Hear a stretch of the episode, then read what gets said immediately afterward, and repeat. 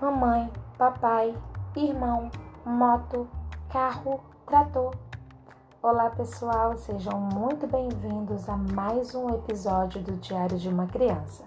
Hoje gostaria de falar com você sobre os períodos sensíveis. Maria Montessori, ela, após muitos anos de, de estudo das crianças, de observação, ela falou dos períodos sensíveis né, da aprendizagem.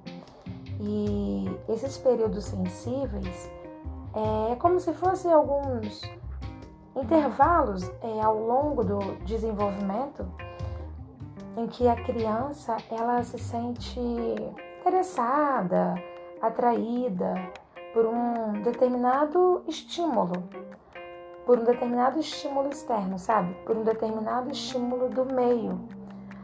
Então, o que a neurociência hoje chama de janelas de aprendizagem, Montessori já tratava, né, há muito tempo de períodos sensíveis. Então, hoje, muitos estudos, né, da neurociência, eles vêm só confirmar mesmo também a importância que tem os estudos que teve né, e que tem os estudos de Maria Montessori hoje para nós, como é relevante é, esse estudo e os períodos sensíveis é, vem trazendo essa, essa janela, né, essa janela de aprendizagem que a gente entende hoje como importantes para a gente observar a nossa criança, seguir a nossa criança e ajudá-las em seu desenvolvimento. Então, é, a linguagem, que é o que eu gostaria de conversar um pouquinho com vocês hoje, ela é um, é um período, né, assim, que faz parte né, da, do período sensível, e a linguagem, é, ela dura durante a infância da criança. Então, como que nós podemos ajudar a nossa criança nesse período né, sensível da linguagem? Como podemos auxiliá-las nesse processo?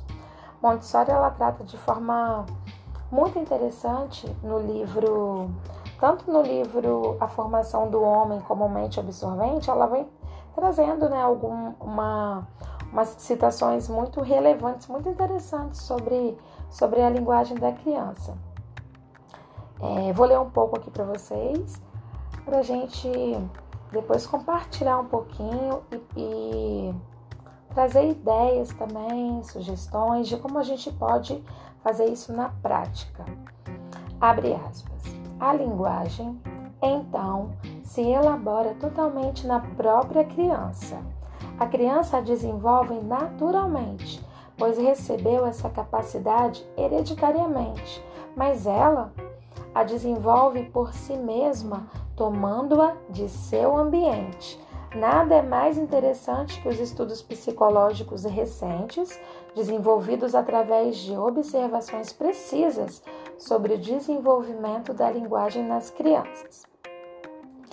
As crianças absorvem conscientemente a língua de seu entorno sob uma forma gramatical, e embora pareçam passivas durante um longo período de tempo, de repente, ou mais exatamente ao final dos dois anos e três meses, elas testemunham um fenômeno quase de explosão de uma linguagem já formada.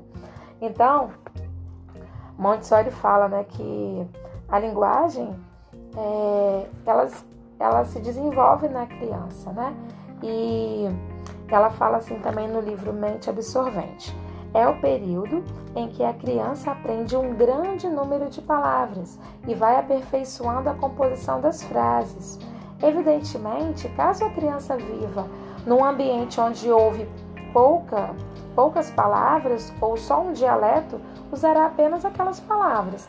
Porém, se vive num ambiente onde a linguagem é culta e rica em vocabulário, a criança poderá fixá-la toda em si mesma. Então, Montessori fala né, dessa da importância é, da criança de estar num ambiente rico, rico em vocabulário. Então, nós podemos aproveitar todo o momento, nosso cotidiano, para ajudar a criança, para ensinar palavras, ensinar, ensinar vocabulários. Então, a gente pode aproveitar Por exemplo, um momento de troca de fraldas, para conversar com a criança sobre o que, o que nós estamos fazendo com ela, né?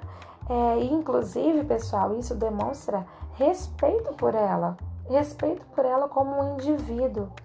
Então, contar histórias, é, músicas, conversar sobre a criança, sobre o nosso dia a dia, o que nós estamos fazendo. Dessa forma, é, nós vamos colaborar é, para a criança é, e no momento dela, ela vai. Aquilo que está interno ali, tudo aquilo que ela está vendo no ambiente, ouvindo do ambiente, sentindo desse ambiente, ela vai no momento, como Montessori fala, né?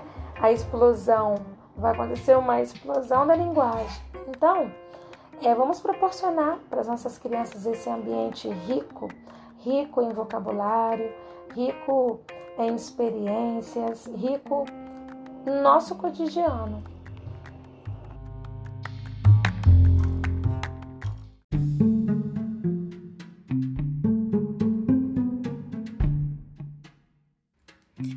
Se esse episódio contribuiu para você de alguma forma, pode ser que ele ajude a uma outra pessoa também. Compartilhe com mais alguém e aproveita para se inscrever e avaliar esse podcast.